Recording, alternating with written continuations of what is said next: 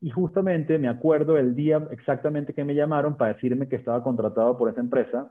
Una alegría máxima, porque pues, fue como, como meter un gol. O sea, realmente, te lo juro que yo decía, wow, o sea, alguien quiere algo mío. O sea, no estoy vendiendo galletas, no estoy vendiendo goma de mascar, no estoy vendiendo caramelos, no estoy vendiendo queso, no estoy vendiendo agua, no estoy vendiendo papas. Estoy vendiendo algo que hice yo, ¿sabes? Y realmente vender algo que tú haces es completamente diferente, ¿no? Si crees que necesitas una mayor cultura financiera, saber manejar tu dinero o que te expliquen las cosas con peras y manzanas, estás en el lugar correcto.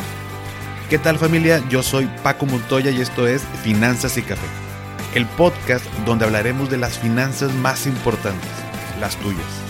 Sin más, comenzamos.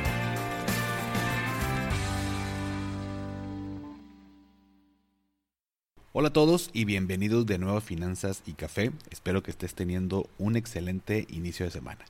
Y bueno, pues ayer fue día de San Valentín, así que espero que hayas tenido un día muy a gusto con tu familia, pareja, esposo, esposa, amigos, con quien sea, aunque sea a la distancia.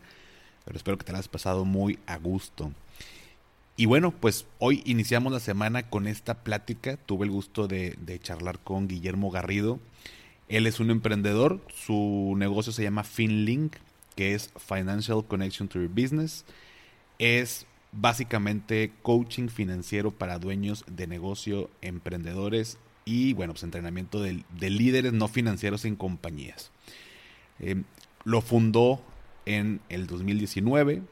Eh, Guillermo tiene amplia experiencia en el mundo corporativo con más de 17 años en empresas de clase mundial en, alrededor de Latinoamérica.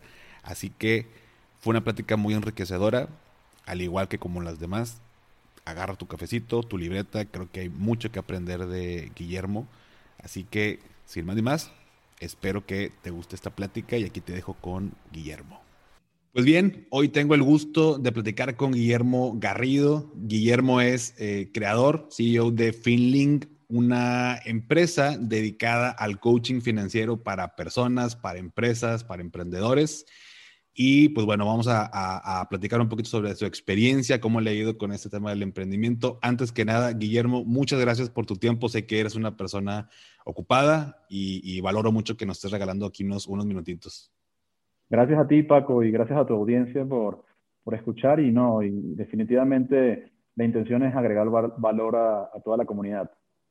Buenísimo, Guillermo, muchas gracias. Pues mira, vamos a comenzar. Me gustaría primero que nada eh, que me platicaras un poquito sobre tu experiencia, sobre qué estudiaste, eh, si estuviste en, la parte de eh, laboral como empleado en una empresa, cuál ha sido tu experiencia en todo esto. Sí, por supuesto. A ver, yo empecé ya hace algunos años atrás, más de 20 años trabajando en, en empresas de consumo masivo principalmente. Yo me gradué de ingeniería industrial en, Venezuela, de ahí, de ahí, nací, yo soy venezolano de nacimiento y mexicano de corazón y latinoamericano por convicción. y eh, en Venezuela estudié ingeniería industrial y me dediqué prácticamente desde que salí de la universidad a toda la parte de, de finanzas, de números. Estoy apasionado por los números, eh, me encanta siempre no tan, solo, no tan solo verlos, sino saber qué hay detrás y qué cuenta la historia detrás de esos números. Entonces, eh, me dediqué, mis estudios de posgrado y, también de, toda mi carrera profesional fue en la parte financiera. Eh, entré a trabajar como trainee en, Venezuela en una empresa de consumo masivo eh, llamada Mondeliz. Eh, y durante, durante muchos años este, fue mi escuela. Realmente estuve 10 años trabajando en Mondeliz en diferentes países. Empecé en Venezuela, pero después estuve en, en Miami, en el headquarters de Latinoamérica, trabajando de training internacional eh, después de terminar esa época de dos años allí, me fui a Brasil, estuve un tiempo en Brasil trabajando en Corporate Finance eh, con el equipo de Brasil, me, encantó muchísimo la experiencia, estuve un año por allí este, también aprendiendo portugués, este, relacionándome con las personas y los, los este, trabajadores y, colaboradores de allí en Mondeliz. Eh, y ya luego, por un tema de, de amor, me vine a vivir a México. Este, yo conocí a mi esposa, en ese momento mi novia, en Miami y ella se vino a México y yo me había ido a Brasil después de acabar nuestros entrenamientos. Ella es de, nacionalidad colombiana y eh, una persona del equipo de México, de, de Mondeliz México, de recursos humanos, la trajo acá a, México. y yo estaba por allá en Brasil y decidimos en algún momento, pues yo, yo le propuse matrimonio eh, en San Miguel de Allende, por cierto, eh, un gran sitio. este, y ahí decidimos este, juntarnos, o sea, obviamente no estar más separados, y decidimos de alguna manera que yo viniera a, México a, a, trabajar, ¿no?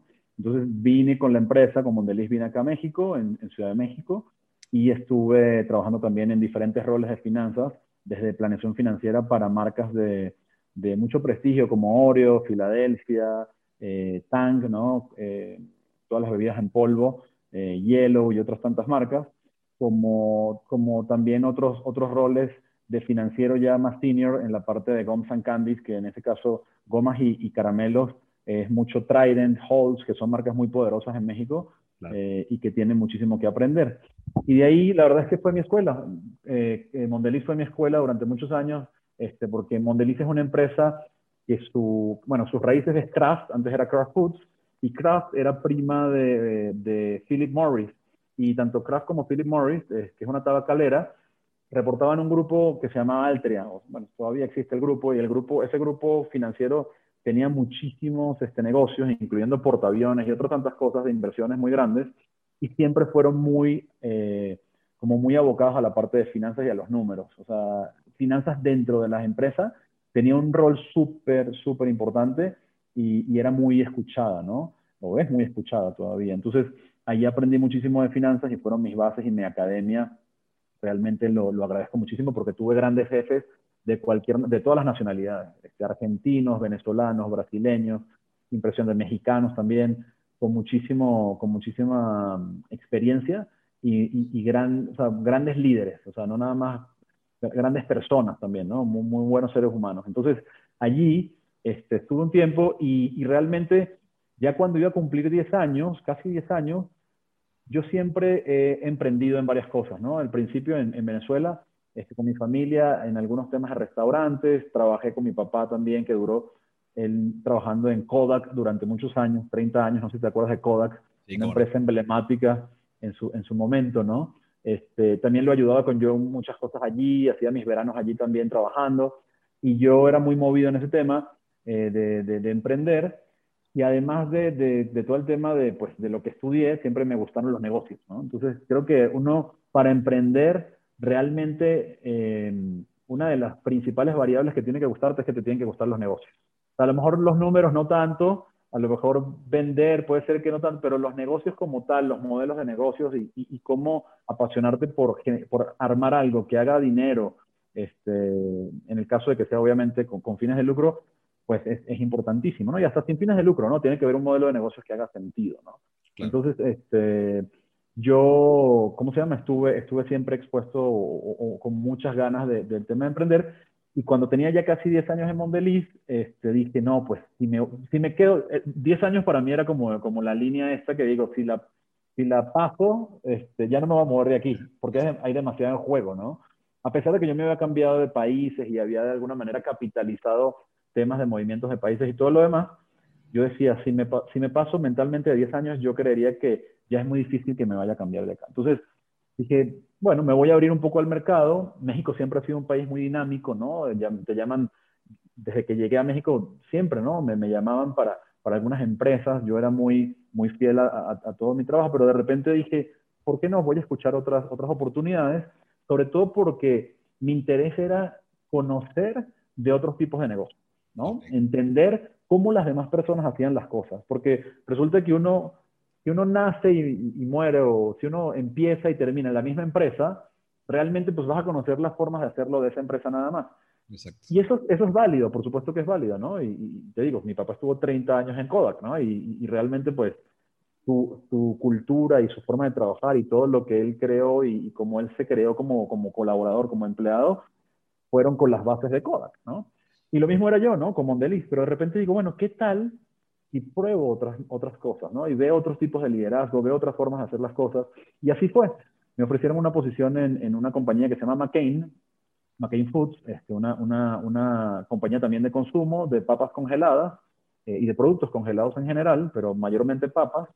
Eh, y, me, y me encantó la, la posición porque era hacer todo de cero. O sea, no había un departamento de finanzas en México establecido Y además de México también me dieron Centroamérica y Caribe, y en Centroamérica y Caribe tampoco había, tampoco había departamento de finanzas. Entonces era construir todo de cero, construir todo desde, así que crear, ¿no? Y, realmente eso era un, reto súper importante para mí porque era ponerme a prueba, ¿no? En, términos de creación de contenido, creación de, de, liderazgo, ¿no? Llevar un equipo, cómo conectar con la gente, saber realmente revisar si todos los, este, o validar, ¿no? Que todas las cosas que haya aprendido durante mi academia hicieran sentido y todo lo demás. Entonces, me fui allí con un reto súper importante de crear los equipos, de lanzar este, SAP, ¿no? que era una, una herramienta, o es una herramienta para llevar todo el tema de finanzas y negocios dentro de las empresas, y me fue de maravilla, realmente aprendí muchísimo, este, tuve retos importantísimos este, y, muchas cosas que me hicieron aprender y crecer muchísimo. Entonces, luego de tres años que estuve allí, me contactaron otra vez, que creo que eso es lo que generalmente sucede, para que hiciera lo mismo en otra empresa. ¿no? Este, una empresa que había visto este, una empresa que había visto que yo había construido eso y que quería que yo replicara prácticamente ese mismo modelo de lanzamiento en esta otra compañía. Y realmente eso fue lo que sucedió, o sea, me, hicieron una oferta muy interesante, me encantó mucho el liderazgo este, de la empresa, una empresa californiana, este, se llama Niagara, es embotelladora de agua, y que en, realmente en México y, en, fuera de Estados Unidos no, no, tiene como un nombre muy construido, porque pues realmente hace unos cinco años que, embarcaron a, este tema de la internacionalización, ¿no? Entonces, cosas que habían hecho empresas como, no sé, como Nestlé o la misma Kraft, ¿no? Y, o Mondelez, desde hace muchos años, que se internacionalizaron hace más de 100 años, diría yo, ¿no? O sea, tienen un montón de tiempo en, en, muchos países. Niagara lo estaba haciendo por primera vez. Y además de eso, este, estaba el reto también de que la posición de, de director de finanzas en esa compañía tenía que ver mucho con las plantas de manufactura, cosa que McCain, como era principalmente de importación, este, todos los productos que traíamos a México y a Centroamérica y Caribe, no tenía tanto. Entonces eso me daba como una, una ala adicional para aprender de otras cosas que yo había trabajado en el pasado, pero muy pocas. Y fue un reto súper interesante porque realmente ahí fue este, también una de las cosas que más aprendí, ¿no? O sea, fue lo que más sufrí, pero también fue lo que más aprendí, ¿no? Todo el tema de manufactura. Entonces, bueno, eso fue en, en, pocas palabras, diría yo, este, 20 años de carrera en estas tres grandes compañías, eh, ya justamente para el año 2000, 2019, eh, con todo el tema de, sí, 2019, mitad del 2019, ya las cosas habían cambiado, ya habían pasado tres años un poco más desde que yo estaba en Niagara y decido emprender justamente allí porque, porque realmente siempre había estado en mis venas. Yo de hecho tuve eh, tuve un par de negocios aquí en México, tuve unas taquerías, uno de, este, e, en Ciudad de México, este, con unos socios que tuvimos durante cuatro años. Eh, realmente todo el giro restaurantero es bastante retador, ¿no? Porque tiene un tema de manejo de inventarios, tiene un tema de manejo de la gente, ¿no? Los empleados, todo el tema de servicio al cliente. Y la verdad aprendimos muchísimo los tres, los tres socios que estuvimos allí, cuatro socios. Y ahí, este, y ahí también se me fueron ocurriendo otras cosas, ¿no? Porque ese, ese emprendimiento fue en paralelo a que yo estaba trabajando. Pero este segundo que yo iba a crear, que cuando creé ThinkLink, dije, ya este va a ser sin un, este, por decirlo de alguna manera, sin trabajar, ¿no? En un corporativo. Lo voy a hacer sin realmente tener que estar de 8 a 5 en una compañía, ¿no? Y que realmente no es de 8 a 5, realmente estás mucho más tiempo, ¿no? Claro. Eh, pero bueno, ese, ese, es un poco el resumen, Paco. Buenísimo. Oye, y cuando, bueno, cuando tenía la, la, la taquería, este, bueno, pues emprendiste teniendo un, un, empleo, me imagino fue complicado, ¿no? O sea, o sea en tema de, de, pues tienes que tener, tienes pendientes que no acaban por un lado y estás creando por, otra, por otro lado un, un emprendimiento. ¿Qué, ¿Qué, tan complicado fue llevar? Digo, no sé si, si sigue existiendo, si ya no, este, pero, o qué tanto tuvo que ver el hecho de que estabas como, como empleado en una empresa que así lo comparto junto contigo y, ya lo he mencionado antes, eh, mi papá igual 35 años en, en, en, Grupo FEMSA y, y súper bien y todo, la verdad, pero, pero de pronto tienes esta cosquillita para emprender, ¿no? O sea, esta, esta parte de, bueno, quiero, quiero crear y creo que por ahí mencionaste cuando empezaste todo el departamento de, de finanzas en, en, la empresa, pues de, de pronto es como un, estaba siendo emprendedor dentro de una empresa, ¿no? O sea, te, te movió ahí el tapete de, emprendimiento, pero primero que nada, con esta parte, soy empleado y aparte soy emprendedor, ¿qué tan complicado fue? ¿O no tan complicado? Es complicado, no, sí, es complicado, por supuesto que lo es. A ver, el que diga que no, creo que realmente o no se metió en uno o no se metió en el otro, ¿no? O sea, este, es como dividir tu tiempo, ¿no? Y, y, realmente tiempo es siempre lo que está haciendo falta, ¿no? Si no tienes un buen modelo de productividad, este, si no eres una persona que realmente eres disciplinada, te puede pasar la factura muy rápido, ¿no? Y, y, y a ver, la, la, taquería la tuvimos durante cuatro años, tuvo, te diría, dos años muy buenos, los últimos dos años sí fueron más difíciles, eh, sobre todo por competencia, por tema de, de, que pensábamos que la locación era mucho mejor este, de, lo que, de lo que teníamos previsto y realmente no fue así. Eh, y grandes marcas que estaban allí, este, como, vaya, no sé si los conoces, bueno, pero hay Pizza Piola y otros que se llama Chas, ¿no? Y otros también estaban allí. Y también, bueno, Carl Jr. creo que es el único que sigue allí de todos, eh, pero varios, ¿no? Este, Mr. Sushi y otros tantos tuvieron que, que también este, cambiar el modelo o cerrar, ¿no? O, o, o, enfocarse también mucho en el tema de domicilio, ¿no? En este momento estoy hablando que era el 2000, 2010, 2000, entre 2010 y 2013 pudiera ser, ¿no? Más o menos. Este, y, ahí, y allí también pues había, había un reto súper interesante. Entonces, yo, eh, re, a ver, ¿qué, ¿qué, ¿qué, fue lo que más me, costó? Sí, el manejo del tiempo. O sea, realmente uno tiene que cumplir las responsabilidades del trabajo de tu, de tu, de, que de tu chamba de 8 a 5 y de, repente pues también estar pendiente de justamente lo que está pasando en el restaurante, ¿no? O en el, o en el local. Entonces, eh, vaya, nos pasó de todo, ¿eh? O sea, desde que teníamos motos y en algún momento pues te llevaron la moto al corralón porque uno de los, este, no salió a manejarla la, la persona que era el repartidor porque no había llegado ese día, entonces salió el parrillero y el parrillero salió sin licencia y lo agarraron, entonces metió la moto al corralón, a él también lo iban a meter este, al, al, al, bote, entonces se volvió todo, o sea, siempre había una historia diferente, la verdad es que no te aburrías nunca. Este, el tema, yo te diría, el tema más complejo eh, yo te diría que es la gente. O sea, la gente, o sea, manejar personal eh, requiere de mucha, de mucha paciencia, de mucho tiempo.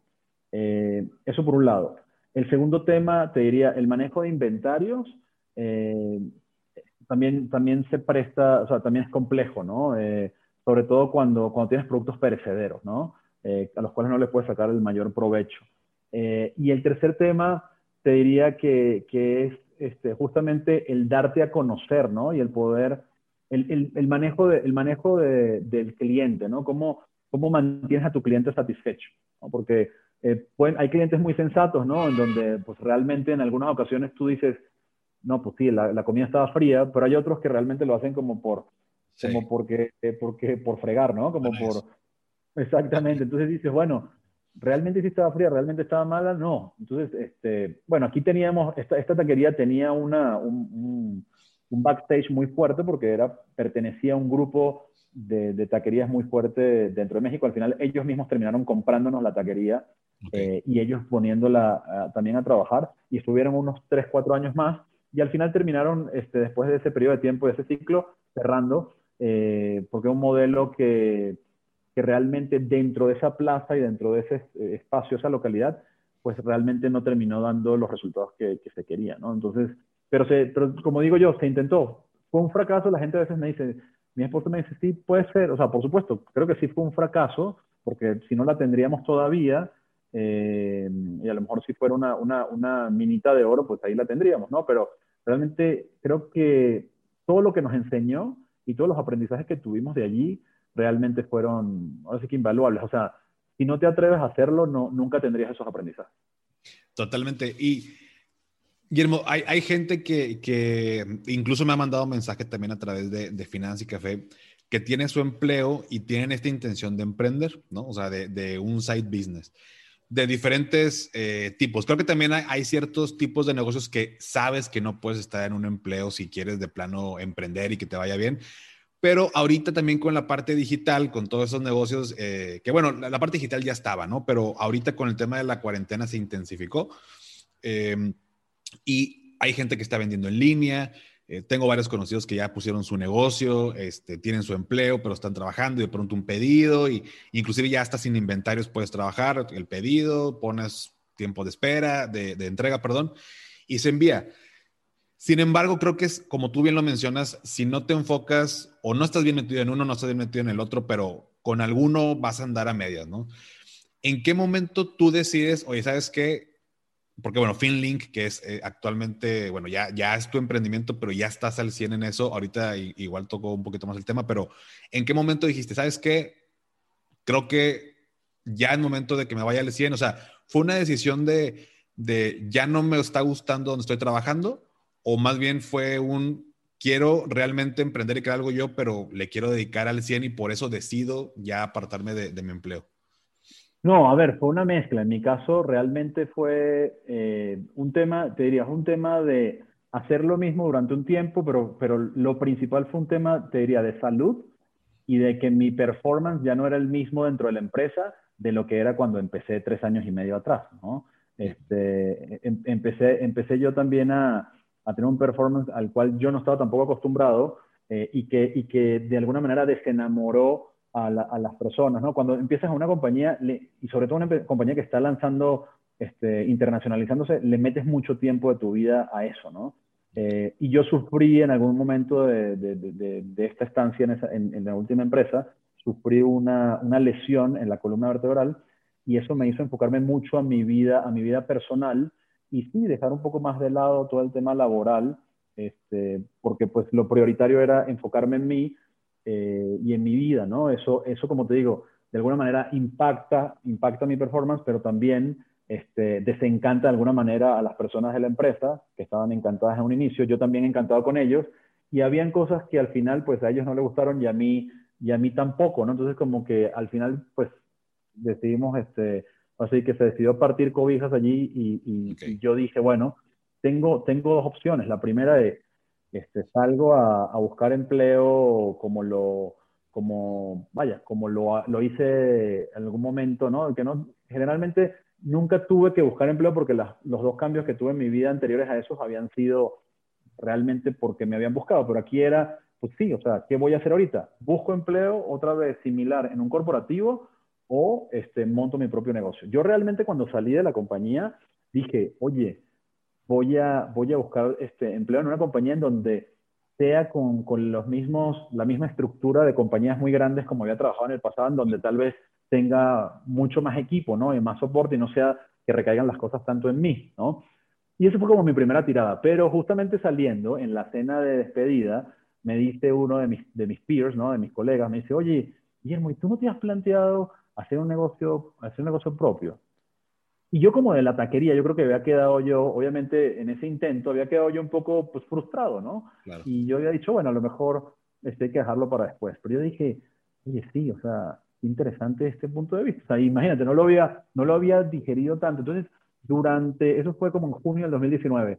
Pasaron dos meses, junio, julio, julio, agosto, perdóname, y yo digo, y en ese, en ese momento lo maduré. De hecho, me fui con, con mi familia de vacaciones, fuimos a, a, Colombia, fuimos a una isla muy bonita que se llama este, San Andrés, eh, y allí empecé a pensar y a, y a, repensar todo, ¿no? Decir, oye, yo realmente qué disfruto, ¿no? Y realmente, si me meto en otra empresa, voy a disfrutar el trayecto, este, voy a, quiero volver a hacer lo mismo de construir, porque los últimos seis años estuve construyendo equipos y construyendo procesos y trabajando muchos, muchas horas de mi vida, este, que está bien, digo, yo, no tengo miedo a trabajar, pero es, ¿dónde está la otra parte también del disfrute y un poco conectar con lo que te gusta, ¿no?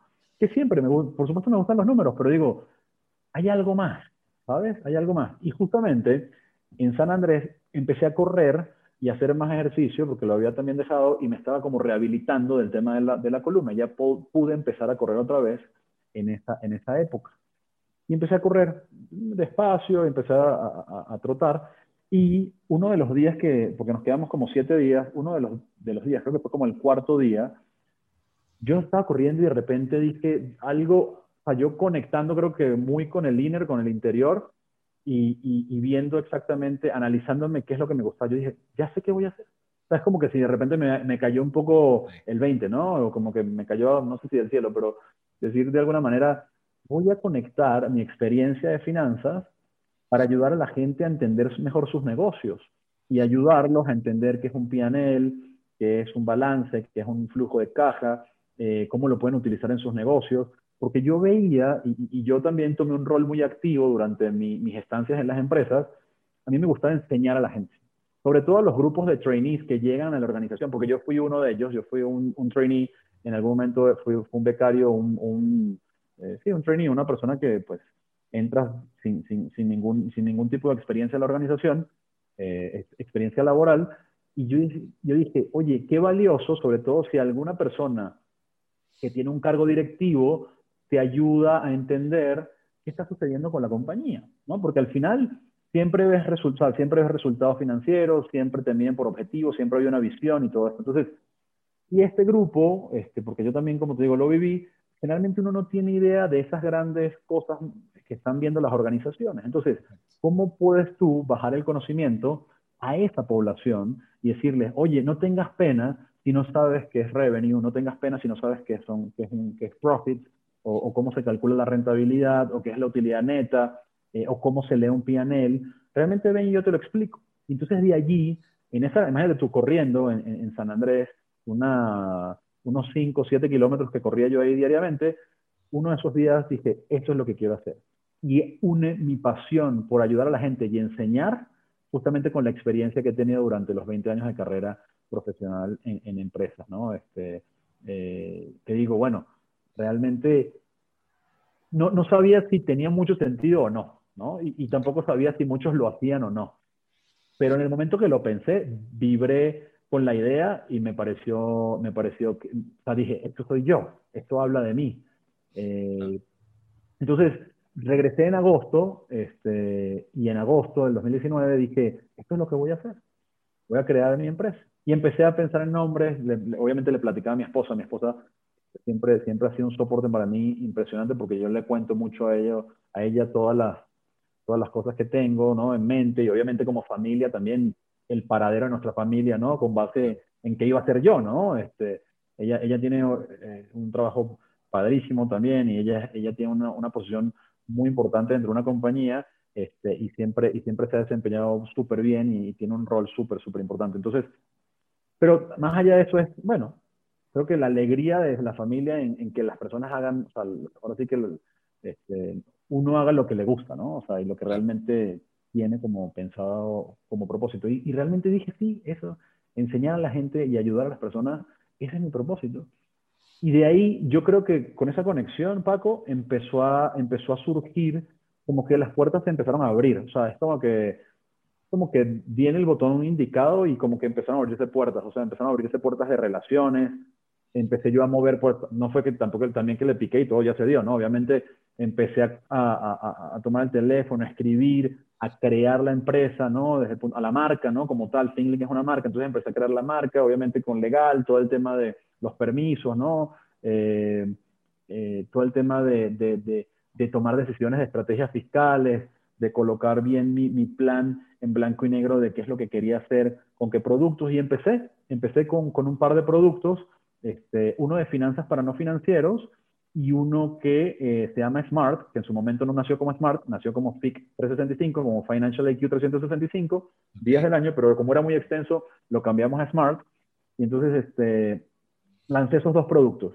El primer producto de finanzas para no financieros, eh, me contrató una empresa eh, y justamente me acuerdo el día exactamente que me llamaron para decirme que estaba contratado por esa empresa, una alegría máxima, porque pues, fue como, como meter un gol, o sea, realmente te lo juro que yo decía, wow, o sea, alguien quiere algo mío. O sea, no estoy vendiendo galletas, no estoy vendiendo goma de mascar, no estoy vendiendo caramelos, no estoy vendiendo queso, no estoy vendiendo agua, no estoy vendiendo papas. Estoy vendiendo algo que hice yo, ¿sabes? Y realmente vender algo que tú haces es completamente diferente, ¿no? Porque es, dices, impresionante realmente o qué importante que una persona una compañía pues ponga la confianza en ti para enseñar a las personas pues, lo que tú estás ofreciendo, ¿no? Tu producto, tu servicio. Entonces, para mí fue, fue una maravilla, ¿no? O sea, fue, fue un momento muy, muy icónico, este, porque estaba yo en una, en una conferencia. Me acuerdo que empecé a salir a conferencias también, porque cuando uno estaba en las oficinas no tenías tiempo de salir a conferencias. Bueno, no que no tenías tiempo, pero se te dificultaba salir a conferencias, hacer network y todo eso. Y yo dije, no, tengo que regresar a la cancha académica, tengo que regresar a la cancha de las conferencias y regresar a otras tantas cosas y así lo estaba haciendo y fue justamente para, para finales de agosto, principios de septiembre, que me contactan, eh, estaba yo en un congreso y, me acuerdo perfectamente, contesté el teléfono y me dice, no, no, no fue el teléfono, fue un correo. Me dice el correo, dice, oye, nada más te queremos decir que estas serían las fechas para tu, para tu este, programa dentro de la empresa. Y dije, wow, casi me salían las lágrimas, te lo juro. Yo decía, qué, qué, importante, obviamente, que alguien confíe en ti, ¿no? Y que esa primera persona también a la cual yo le presenté este, me diera la oportunidad de, de, entrar allí, ¿no? Y de, y de, creer en mí. Entonces, eso fue por un lado, y al mismo tiempo, yo creo que eso son, son como, como batallas que vas ganando porque te van dando confianza, y al mismo tiempo, en paralelo, se estaba, se estaba creando todo el tema de, de SMART, que es Finanzas para Emprendedores y Dueños de Negocios, y ese fue un programa que lancé a finales de octubre, eh, ya la última semana de octubre, 29 de octubre, y tuvo en la primera generación 20 personas inscritas eh, para temas de finanzas de empresas y negocios, ¿no? Eh, para finanzas para emprendedores y dueños de negocios. Y allí el programa fue un programa mixto entre virtual y presencial. Realmente todo fue virtual y así está configurado el programa. Y al final del, programa, del programa virtual, después de cinco semanas, en la semana de cierre o en, en, el evento de cierre es presencial y allí este, también se hace una dinámica muy padre porque yo además de a los emprendedores llevarle una persona que, que, les hable de finanzas, en este caso soy yo mismo, ¿no? Pero le llevo una persona que habla de finanzas personales, ¿no? Eh, y esa, esa, persona que siempre invito, un, un, gran amigo, me decía, oye, pero tú también podrías hablar de esto, ¿no? Este, y ahí fue donde empecé con todo el tema de finanzas personales después del cierre de mi primera generación de Smart. Entonces dije, bueno, perfectamente, este, invito, invité a la persona de finanzas personales, pero también los emprendedores les hace falta dos cosas, creo, desde mi punto de vista muy importantes. La primera es estrategia y la segunda es liderazgo. Y esos dos temas generalmente lo dejan al final, además de las finanzas, ¿no? Claro. Este, pero liderazgo y la estrategia dicen, no, pues yo soy el líder, o sea, ¿quién más? Yo soy el que decido qué te va a hacer. Exacto, pues que ahora, ahora sí, ¿quién, que me diga quién, ¿no? Pero realmente, pues sí, necesita ser un buen líder, ¿no? Para poder manejar a la gente. Eso por un lado. Y segundo, este, está el tema del, del, de la visión estratégica.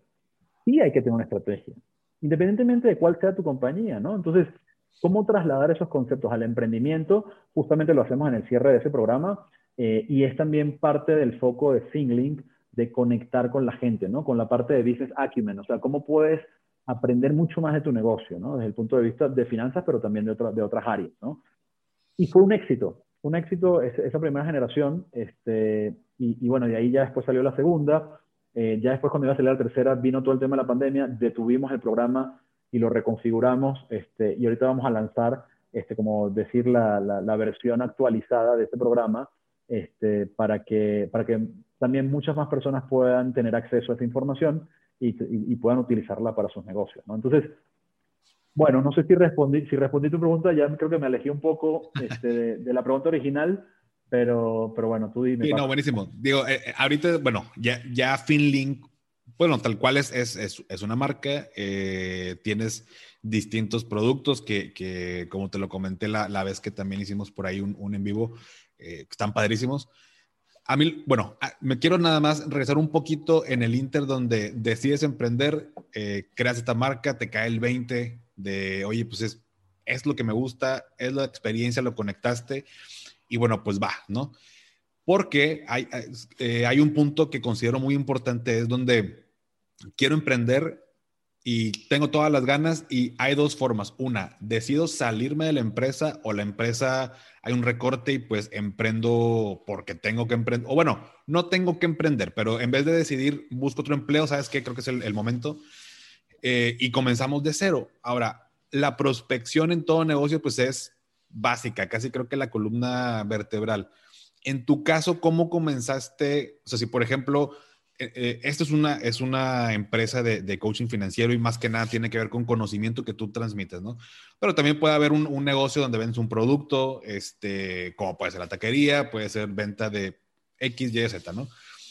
Todos los eh, negocios tienen que, prospectar. En tu caso, ¿cómo, ¿cómo iniciaste de que, ok, ya, ya tengo la idea, voy a hacer esto, ahora sí, ¿cómo busco el primer cliente? O sea, ¿qué, ¿Qué medios utilizaste para prospectar y, poder tocar puertas? ¿Fueron correos, fueron llamadas, fueron contactos? Más o menos, ¿cómo fue tu prospección inicial?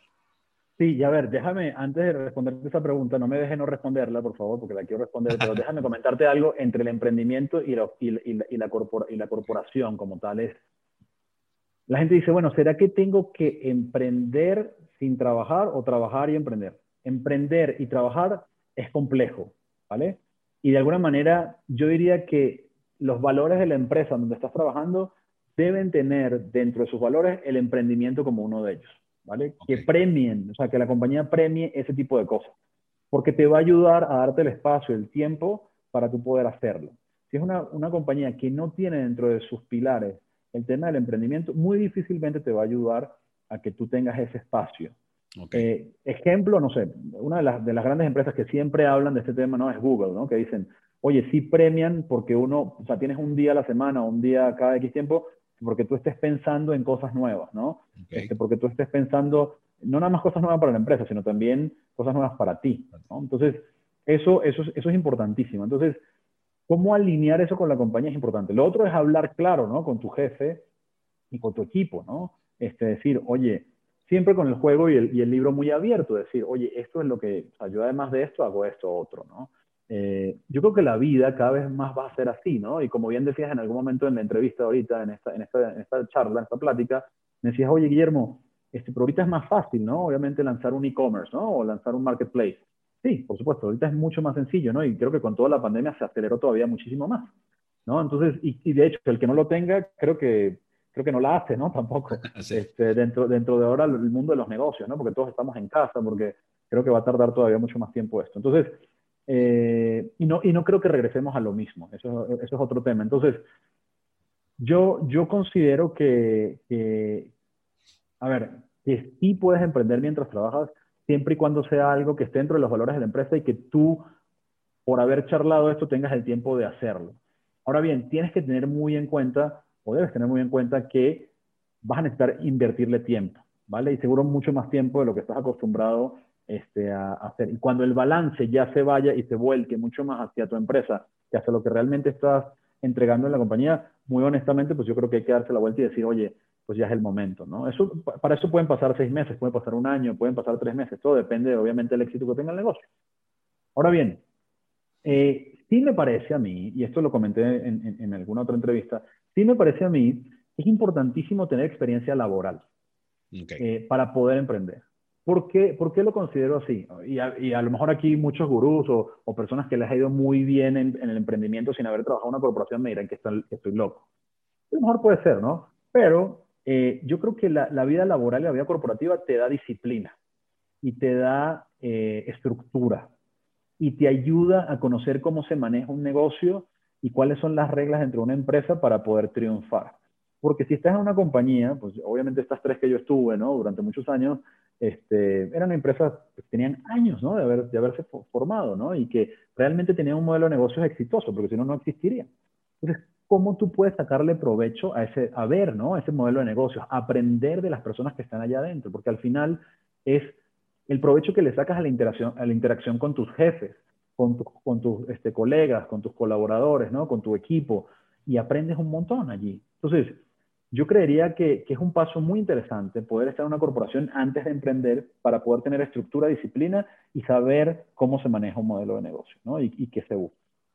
Ahora bien, si estás todavía dentro de una empresa y los que me están escuchando están dentro de una empresa, no olvides de conectar con la parte financiera del negocio. Así no estés en finanzas, ¿vale? Busca a las personas que trabajan en finanzas Pregúntales acerca de cómo se lee un estado de resultados, pregúntales acerca de lo que ven los financieros, de qué ve el CEO. ¿no? Por ahí hay un libro muy interesante este, que, habla de, todo el tema de, se llama What the CEO Wants You to Know, de, Ram Charan, creo que es este, el, autor. Este, o no sé si me perdí en el autor, después, después te confirmo exactamente el autor, pero es What the CEO Wants You to Know. Y es justamente, justamente, pues, ¿qué ve un CEO? ¿Qué ve? ¿qué debería estar viendo una persona que está a cargo de una compañía? Eso es importantísimo. Obviamente nada más, no nada más leyéndolo lo vas a aprender, pero si lo puedes vivir dentro de la organización, sería, es una maravilla. Entonces, si tú puedes complementar tus conocimientos de ventas, de logística, de marketing, eh, de trade marketing, de servicios al cliente, con poco información financiera, siempre te va a caer bien. ¿no? Y eso, y eso lo puedes hacer mientras estás todavía en la empresa. Entonces, y si no te quiere explicar tu, tu, tu director financiero, entonces nos llamas a nosotros y con muchísimo gusto te lo explicamos.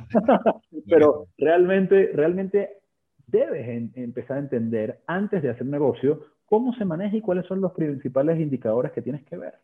¿Vale?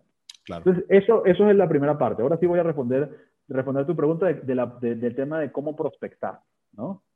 Ya, ya, ya pensabas que se me había olvidado, pero no, aquí estoy. Entonces, para el tema de prospectar, Paco, eh, hay, que hacerlo, hay que hacerlo con todo. Lo primero que yo consideré dentro del tema de la prospectación fue el network. Porque durante muchos años construí un network dentro de, construí una red dentro de, de mi, de mi rol de financiero eh, como tal en las empresas donde estuve, ¿no? Eso, eso por un lado. Eh, pero el network no es suficiente, porque el network para que, para que crezca es como una planta, ¿no? Hay que, hay que regarlo, hay que llamar, hay que... Y, no nada más porque entonces tenía el network y entonces ahora levanté el teléfono y, me conocieron hace 10 años, ahorita me van, a, me van a contratar. Por supuesto que no, ni siquiera saben qué hace, ¿vale? Entonces, ese network, ese network, esa red, eh, tiene, que ir, tiene que ir de la mano con tu disciplina de cómo te vas a comunicar con ellos. Por supuesto, email, llamadas, este, espacios, tener la paciencia de saber que cada uno está a sus tiempos y que uno piensa que todo gira alrededor de uno, o a veces a uno piensa así como muy egocéntrico, ¿no? Y decir, no, pues es que todavía no me ha contestado, ¿no? Ya han pasado dos semanas y todavía, pues cada quien está en, su, en sus cosas, ¿no? Y, realmente pensar que una persona este, va a salir de su día a día para, para prestarte atención es muy difícil. También los tiempos de las empresas son, son lentos en algunos casos, eh, y hay que también conocer a la empresa, ¿no? Y conocer sus procesos. Por ejemplo, en todo este tema de consultoría, este, los últimos meses del año tienden a ser mucho más difíciles para concretar un negocio que los primeros meses del año, ¿no? Y, no estoy diciendo que eso sea la regla, pero, pero generalmente es el común denominador. ¿no? Hay, hay, personas que obviamente tienen éxito. Yo me acuerdo, yo decía, bueno, ¿qué voy a hacer yo para, para el último trimestre del año? Si me quedo nada más con este único producto, que fue el primero que lancé de finanzas para no financieros, ¿cómo cubro la expectativa de lo demás y cómo genero dinero yo? ¿Vale? Entonces pensé en la temporalidad y dije, seguro en este último trimestre del año no voy a cerrar muchos contratos con compañías, porque realmente pues ya están terminando su ciclo, eh, si tienen un reporte fiscal de año calendario de enero a diciembre, pues muy difícilmente vas a entrar allí. ¿no? Potencialmente es una buena temporada, y, y ojo con esto, para que te consideren para el próximo año, eso sí, ¿no? Para que te metan dentro de sus planes, ¿no? De, de, de, del, del, siguiente año, dentro de su presupuesto, dentro de su, eh, dentro de su eh, ¿cómo se llama? Eh, plan de, forecast. Ajá, del forecast. Su plan de negocio, exactamente. Pero para tú capitalizar eso en el último trimestre va a ser difícil. Entonces, bueno, también hay que pensar en productos por temporada también, ¿no? Eh, que obviamente eso también lo tienen las empresas. Entonces, dentro de mi prospección, también una de las cosas a considerar fue eso, o sea, qué tipo de producto estoy lanzando y qué tipo de producto estoy, estoy capitalizando. ¿no? Eh, no, sé si, no sé si respondí, Paco. Sí, no, claro, totalmente. Sí, digo, cada, negocio varía definitivamente la, la, parte de la prospección. O sea, la prospección tiene que estar, ya va a variar dependiendo si me dirijo, por ejemplo, a empresas o si, si mi cliente final es una empresa, es, es, es, una persona y demás. Bueno, ya son como diferentes eh, canales, ¿no? Eh, Ahora, perdóname que te interrumpa, déjame decirte algo que, me, que, me que omití y que es muy importante para mí y muy importante para lo que hice. Es, yo, dentro, yo había tenido una, experiencia muy larga dentro de, empresas, dentro de corporativos, pero fuera de la cancha de los corporativos, yo prácticamente todavía digo que no soy, no soy una figura, o sea, no soy, no soy nadie, por decirlo de alguna manera, ¿no? O sea, no, no es que yo, que tú sepas quién es Guillermo Garrido que lo veas en todos los anuncios, realmente no es así. Y obviamente hay que construir un nombre entonces, el mismo nombre que tienes dentro de la organización, tienes que buscar construirlo afuera. ¿Y cómo lo buscas construir? Yo decía, bueno, ¿cómo hago esto? Entonces yo busqué ayuda también y busqué una coach que me asesorara en lanzamiento de, eh, de negocios, también de negocios digitales, ¿no? Y de negocios este, a través de, que tienen este mismo, este mismo perfil de las consultorías, o sea, de estos programas que te estoy comentando de Smart, eh, y después, que, que, después te voy a comentar otros tantos, pero dije, esto yo no lo sé, a cómo de cómo hablar en, en, en, más que en público, ¿no? Pero cómo hablar este, en las cámaras, cómo hacer un live, cómo, o sea, cómo llamar a la gente que se conecte a tu live, cómo, cómo lanzar tu producto en redes, ¿no? O sea, en, Instagram, en Facebook, en, en, LinkedIn, ¿no? Entonces dices, bueno, realmente yo no sé eso. Entonces busqué asesoría y una coach maravillosa, este, a la cual me ayudó muchísimo a entender cómo se mueve todo este tema en un, en un, en un ambiente que no es tan corporativo o que es cero corporativo, ¿no? Entonces, eso también uno tiene que, diría yo, aceptar cuando sabes y cuando no. Entonces, yo acepté que eso realmente pues no lo sabía, ¿no? Y, y, y, y, tampoco sabía si iba a ser yo, este, ahora sí que un negocio exitoso con las herramientas que tenía en ese momento. Entonces, busqué ayuda y busqué coaching. Sí, al, al, final tienes una idea, estás apasionado, te encanta el hecho, el hecho de emprender, pero también debemos entender que pues no somos buenos para todos y también creo que es hasta cierto punto malo pretender ser buenos en todo porque es prácticamente imposible, ¿no? Y creo que es más eficiente rodearnos de gente, oye, sabes que yo tengo el conocimiento, tengo esto, pero no sé lo otro, bueno, me rodeo o busco un, coach, un mentor que, que me ayude a, salir adelante y, potencializar más el emprendimiento, ¿no? Definitivamente. Buenísimo. Oye, Guillermo, eh, FinLink, eh, en sí, bueno, ya, ya hemos, me, ha estado platicando, bueno, a, a, qué se dedica el coaching eh, financiero. Es totalmente, bueno, como consultoría, o sea, prácticamente Guillermo Garrido es, es, es la cabeza de, de, FinLink, pero tú eres, o sea, de todos los productos que, que, se ofrecen, al final como que tú sigues siendo, o sea, vaya, no va a ser que yo compre, por ejemplo, un, un este, Finance para no financieros y Guillermo es el CEO, pero me lo da Juan Pérez. O sea, tú eres, tú eres la cabeza, tú eres el, que da eso, ¿no? Sí, actualmente sí. O sea, yo te diría que la tirada en el futuro sería tener a varios Guillermos haciéndolo, pero por los momentos, este, por los momentos soy yo la persona que justamente está en este producto. O sea, cuando me hablas de finanzas para no financieros, sí, siempre estoy yo allí. Sobre todo este, que, es un producto que yo cuido mucho, sobre todo con la relación con el, con el corporativo, ¿no? Hay otros productos en los cuales ya tenemos coaches financieros para para, para temas específicos, ¿no? Eh, pero en este caso de finanzas para no financieros, sí, soy yo. Exactamente. Y FinLink, bueno, eh, ¿cuál has detectado tú que ha sido como esta, esta duda o esta área de oportunidad por la cual la gente se acerca a FinLink? O sea, ¿qué parte de las finanzas, no sé si tenga que ver, o sea, no sé, que a lo mejor tus clientes sean más emprendedores, sean más empresas, pero ¿qué es lo, en, en este tiempo que has este, estado con, con FinLink, que dijeras tú, y sabes que esto está muy cañón, es como que un área de oportunidad o es una parte que más me piden o en la que más trabajamos hablando de finanzas? Vaya, hay, hay, varios, ¿no? O sea, una de las cosas que surgió eh, justamente con los programas y con este, con este primer producto, estos dos primeros productos que lanzamos o que lancé, es, eh, es que empezaron a surgir otras oportunidades que yo justamente fui verticalizando dentro del negocio. ¿Qué quiero decir con esto? Bueno, del primer programa de Smart eh, de finanzas para emprendedores y dueños de negocios, me di cuenta que había una carencia de, eh, de todo el tema contable y fiscal dentro de las personas o las empresas que, que, estaban allí, ¿no? Representadas por, su, por sus dueños, ¿no? En donde pues, prácticamente todos los dueños tenían problemas o no les gustaba su contador o, o, no, o no les llenaban sus expectativas. Entonces dije, bueno, hay una oportunidad de, de, de, de como como empresa financiera, como coaching financiero, fungir como un, como un despacho contable fiscal, pero metiéndole justamente algo de valor agregado, en este caso que yo lo llamo todo el tema de planeación financiera, todo el tema de planning estratégico, que es no tan solo darte tus reportes de, de, final de mes, ¿no? o tus estados financieros de final de mes y tus opiniones de cumplimiento, sino acompañar las finanzas de tu empresa con una planeación este, y con una evaluación también. Entonces, en mi caso, o sea, en el caso de Spinglink, lo que hacemos es eh, las, las, empresas que empezamos a, a, traer con este, con este producto que se llama CFO, se llama Coaching Financiero On Demand. Este Coaching Financiero On Demand lo que nos ayudó fue a, a acercarnos a esas compañías con, con, con, una parte estratégica financiera. Es decir, hacemos el planning, supongamos que estamos ahorita, bueno, estamos empezando el año 2021, entonces hacemos el planning del 2021 eh, y ese planning implica muchísimas cosas, ¿no? Temas de precios, temas de volúmenes, temas de, diferentes tipos de productos o servicios, temas de rentabilidad diferentes, temas de diferentes geografías, todo depende obviamente del giro de la, empresa, ¿no?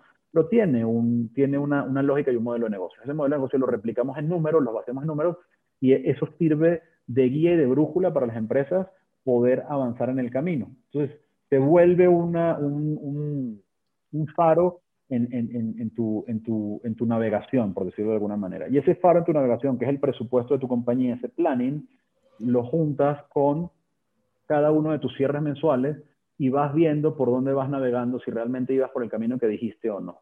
Entonces acompañamos mucho a la empresa. Entonces le metimos este factor de planeación financiera y otro factor que le metimos muchísimo es el manejo de, flujo de efectivo. Le metimos un cash flow, como decir, cash flow manager. Este cash flow manager lo que hace es, pues ahora sí que estar detrás del, del, flujo de caja, no tanto, no tanto del, del, pasado, sino también de la proyección, más importante, ¿no? De entender para cuántas semanas te sirve el dinero que tienes en este momento, ¿no? Y eso es importantísimo para todos, porque realmente muy pocas personas lo ven y es un producto de mucho valor agregado dentro de este producto que te digo, o, es una pata muy importante dentro de este producto de coaching financiero on demand. Entonces está todo cash flow management y está todo planeación financiera. Al final, lo que pretendemos con este producto y lo que hacemos es como si tuvieras un, un director de finanzas, o sea, un departamento de finanzas tercerizado, por decirlo de alguna manera. No tan solo la parte contable y fiscal, sino también la parte de planeación financiera, tesorería, este, facturación y otras tantas cosas también que hacemos del manejo de, de las finanzas de las empresas, ¿no? Buenísimo. Eso, perdóname, eso, eso con un producto y también la otra verticalización que hicimos fue el tema de finanzas personales. Dentro de los cierres de los programas, o sea, justamente nos dimos cuenta que había una oportunidad muy grande porque la gente que tenía malos manejos en las finanzas de los negocios era porque trasladaba los malos manejos de sus finanzas personales a los negocios. Entonces mezclan, ¿no? Por ejemplo, mezclan, por ejemplo, este, cuentas bancarias, mezclan tarjetas de crédito para el manejo de su compañía con el manejo de finanzas personales. De repente ya no saben cuánto se pagan, cuánto cobraron. Entonces no tienen segmentado este, las finanzas de uno y las finanzas de otro. Entonces dijimos, bueno, hay una oportunidad de finanzas personales muy, muy latente aquí en donde si nosotros podemos también contribuir, así como lo estás haciendo tú, Paco, de manera excelente, a que las personas lleven y entiendan mejor sus finanzas personales, eso va a impactar en que lleven mejor las finanzas de su negocio. Y eso es al final también lo que yo quiero. Entonces, empezamos a generar contenido y a hablar mucho de finanzas personales, que es algo que, yo digo, ¿no? Las finanzas personales son, por ahí creo que tengo un post, son, eh, son universales y atemporales.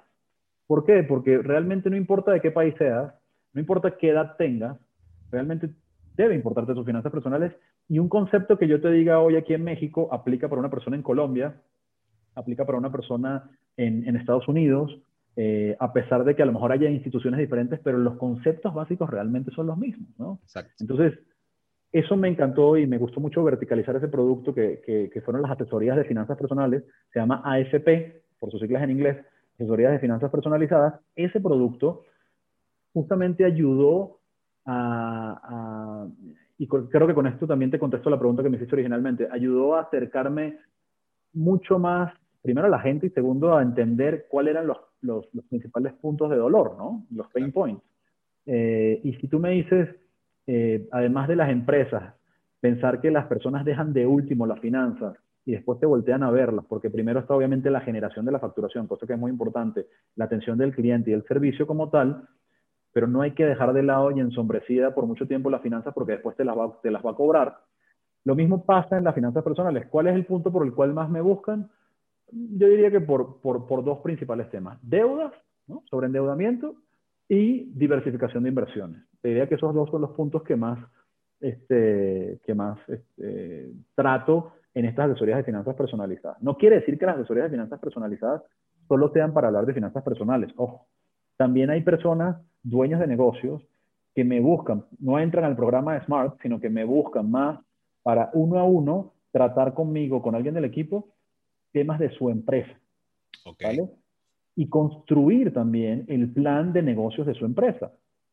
O volcar dentro de un Excel las ideas que tienen de sus compañías.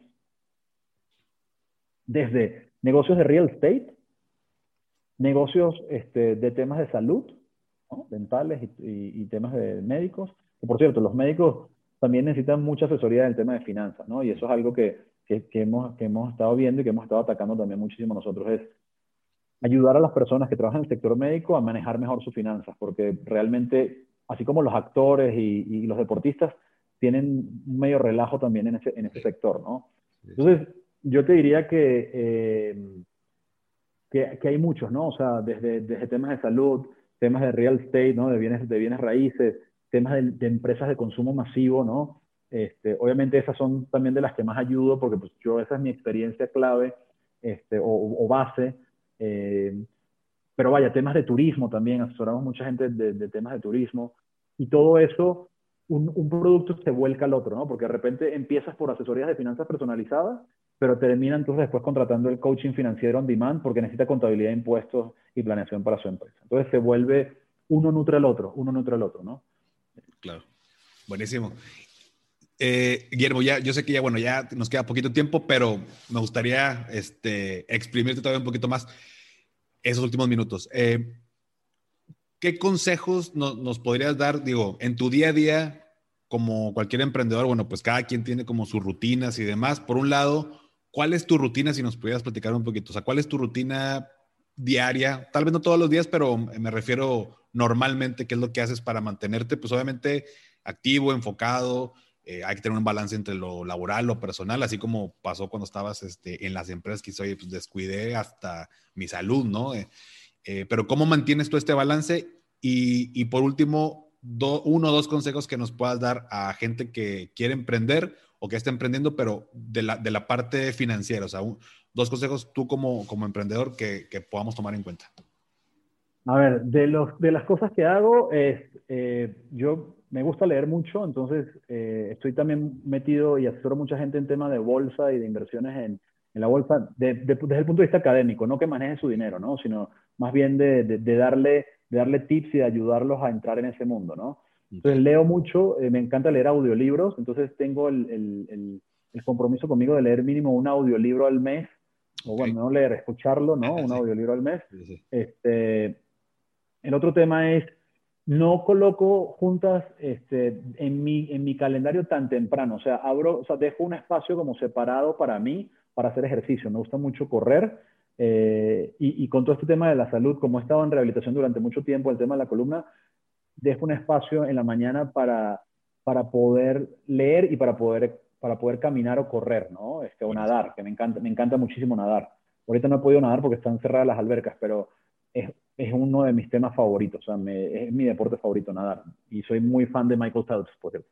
Este, y, eh, y, y, otra cosa que hago muchísimo es tratar de ser muy riguroso con mi alimentación. O sea, se burlaban de mí mucho, me hacían, me hacían burling y bullying este, en, en, las empresas, sobre todo en la última, decir, no, pues que tú nada más comes puro cosas verdes o comes, y realmente no, o sea, como de todo, digo, carne roja, pescado, este, mariscos, todo lo como, pero siempre como muy, como trato muy, mucho de balancear este, mi alimentación, porque siento que eso repercute en mi, eh, obviamente en mi ejercicio, pero también en mi, en mi día a día, ¿no? En cómo me levante el día siguiente. Entonces yo te diría que, que la alimentación, el ejercicio y la lectura eh, son los tres principales temas que, que, cuido. Creo que no hay nada, no hay, no hay, no hay nada nuevo allí, ¿no? Este, pero, pero, pero sí, también busco de alguna manera eh, reservar espacios específicos para mis actividades. Entonces, todo lo agendo, todo lo agendo en mi calendario, absolutamente todo. Si, me voy a, si voy a una cita con el doctor, si voy, a, si voy a hacer ejercicio, si voy a comer, si voy a meterme en redes sociales y trato siempre de aferrarme a ese calendario, ¿no? Obviamente no, no siempre no está escrito en piedra y a veces puede cambiar y soy flexible en eso, pero quiero, pero, pero lo, lo, lo hago como mi, mi, faro, ¿no? Como mi presupuesto, como mi GPS y lo trato de seguir. Eso por un lado. Por el otro lado, para responder a este tema de dos consejos, el primero, yo diría, eh, tener mucha tolerancia a la frustración es algo muy importante y, tener paciencia, porque a veces pensamos que todo se va a dar de la noche a la mañana y que de repente sales de un trabajo que tenías, no sé, 15, 20 años y que vas a ganar lo mismo ya en el minuto cero con, con el emprendimiento y empiezas también a, a, Yo creo que es un error, ¿no? Comparar tu vida de emprendedor y lo que empiezas a ganar con tu emprendimiento en términos de ingresos con lo que hacías en tu trabajo anterior, ¿no? Corporativo, porque no son equivalentes, no son equiparables. El seteo, de, la forma en que seteas los precios es diferente, la rentabilidad de los productos o servicios que ofreces son diferentes. Entonces, el tiempo que tienes haciéndolo es diferente, ¿no? O sea, no puedes comparar una carrera de 15, 20 años con, pues, haber lanzado un negocio hace año y medio, ¿no? O dos años. Entonces, debes ser paciente, debes saber que debes saber que todos tienen sus tiempos, no nada más los tuyos, los demás también están en otras cosas y debes también esperar a planear, hacer tu planning con, con, cierto lead time, ¿no? Como, como le dicen, como con cierto tiempo de respuesta, porque potencialmente quiera cerrar un, un, negocio en tres meses y realmente no son tres meses lo que demora cerrar ese, ese servicio o negocio, sino que dura, dura seis. Entonces, ser muy claro en esos tiempos y tener paciencia. Yo te diría eso como primer consejo. Y segundo consejo es que no le tengas miedo a nada. O sea, yo le, bueno, más bien, está bien tener miedo, es, es el tema, ¿no? Es, a veces uno piensa que, que, que, hacer un live, ¿no? Por ejemplo, yo me acuerdo que el primer live yo decía, estaba muerto el susto, ¿no? O sea, yo decía, wow, ¿será que se van a conectar las personas? ¿Será que no se van a conectar? ¿Será que lo que voy a decir hace sentido? ¿Será que no? Y me acuerdo que mi primer live sigue siendo el más visto, este, y además sigue siendo el que más me gusta todavía, ¿no? Porque creo que me, me preparé tanto, ¿no? Que, que pues me salió y, y lo viví y, y, y, me encantó, o sea, fue como fue como conectar realmente con, con, un mensaje, no tanto por el live, ¿no? Y por el tema de Instagram o Facebook y todo esto, ¿no? Sino por el tema de conectar con un mensaje que yo realmente creo, ¿no? Entonces, si en algún momento sientes miedo, está bien, no pasa absolutamente nada, solo, solo ten en mente que el miedo es una conversación y así como lo tienes, también lo puedes dejar de tener. Y que la forma para, para suprimirlo, diría yo, de alguna manera, o, o, o bajarle tantitas, tantitas rayitas al miedo es preparándote. Eh, porque muy difícilmente eh, alguien, si, si, tú estás conectado con lo que estás haciendo y si sabes de lo que estás hablando, muy difícilmente alguien, eh, vaya, aunque salga a refutarlo, vas a tener una respuesta para eso, ¿no? Y si no la tienes, también puedes decir que no, no pasa absolutamente nada. Entonces, eso, eso te diría son dos. Y si me permites una tercera, adelante. y más adelante es, aprende a decir que no a cosas que empiezan a, tal vez a, desviarte de tu atención, ¿no? Este, yo soy mucho de decir, decir que sí, ¿no? Y que todo se puede, y realmente yo creo que es así. Pero cuando estás justamente en un momento de, de arranque, debes enfocar mucho tu energía en lo que estás queriendo crear. Entonces, si tienes muchas distracciones, eso te va a quitar energía y te va a quitar el foco de lo que estás tratando de hacer. Entonces, si puedes limpiar el camino de, eh, de cosas que realmente no te, no te, van a agregar valor, o a lo mejor no, no decirles que no, un no rotundo, pero a lo mejor dejar en pausa algunas y después reactivarlas, creo que es un, es, una gran, es un gran consejo que me hubiese gustado escuchar también a principios de mi, de mi emprendimiento. Buenísimo, me encantó Guillermo. Con eso creo que podemos ir cerrando. Antes de despedirnos, me gustaría que, que, que nos dijeras para la gente, digo, como quiera voy a poner en la descripción eh, tu página, tus redes y demás, pero ¿qué viene para Finlink este año y dónde te podemos encontrar? Sí, a ver, este, mira, me pueden encontrar en, en Instagram, en Facebook y en, y en LinkedIn con, en arroba FinlinkMX. F-I-N-L-I-N-K-M-X, en Instagram y en Facebook, y en, y en LinkedIn, tal cual ThinkLink con F mayúscula y L mayúscula. Y también me pueden encontrar en mis redes sociales personales, que también publico, este, no tanto como las de ThinkLink, pero publico algunas cosas también de, de temas financieros, que es arroba Guillermo Garrido M. Arroba Guillermo Garrido M. Así me pueden encontrar en Instagram y en Facebook. Y también en LinkedIn me pueden encontrar como Guillermo Garrido ThinkLink, ahí, ahí también estoy. ¿Y qué viene para Finlink este año? Se vienen cosas muy padres, se vienen cosas muy importantes para, para la consolidación de Finlink como marca, como empresa, para, para mí también.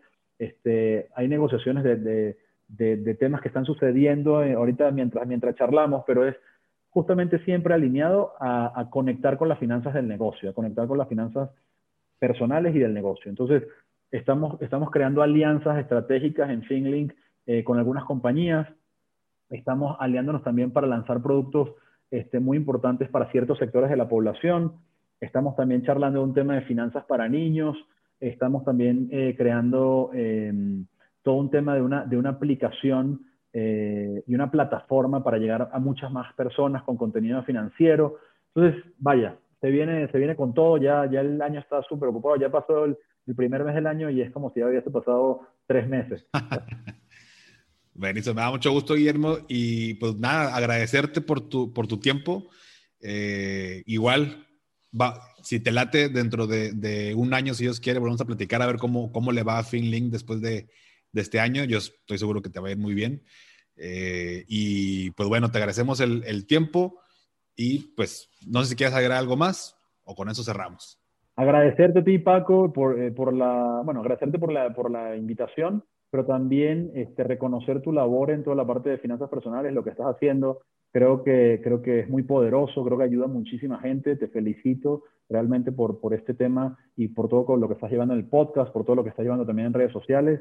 Creo que es muy importante eh, realmente que haya muchas más personas que hablen de temas de finanzas personales en, el mundo. Y, me da un gusto, me da muchísimo gusto haberme topado en el camino contigo porque creo que, creo que no deberíamos esperar un año. Creo que podríamos charlar, obviamente en el podcast podemos charlar en un año, pero tú y yo seguro vamos a hablar este, próximamente para, para, otros, para otras cosas que seguro podemos ahí contribuir y colaborar juntos y que pueden impactar a muchas personas. Buenísimo, Guillermo. Pues muchas gracias y a todos los que están escuchando también síganos en, en arroba Finanza y Café. Con mucho gusto también platicamos por allá. Guillermo, muchas gracias. Gracias, Paco. Hasta pronto.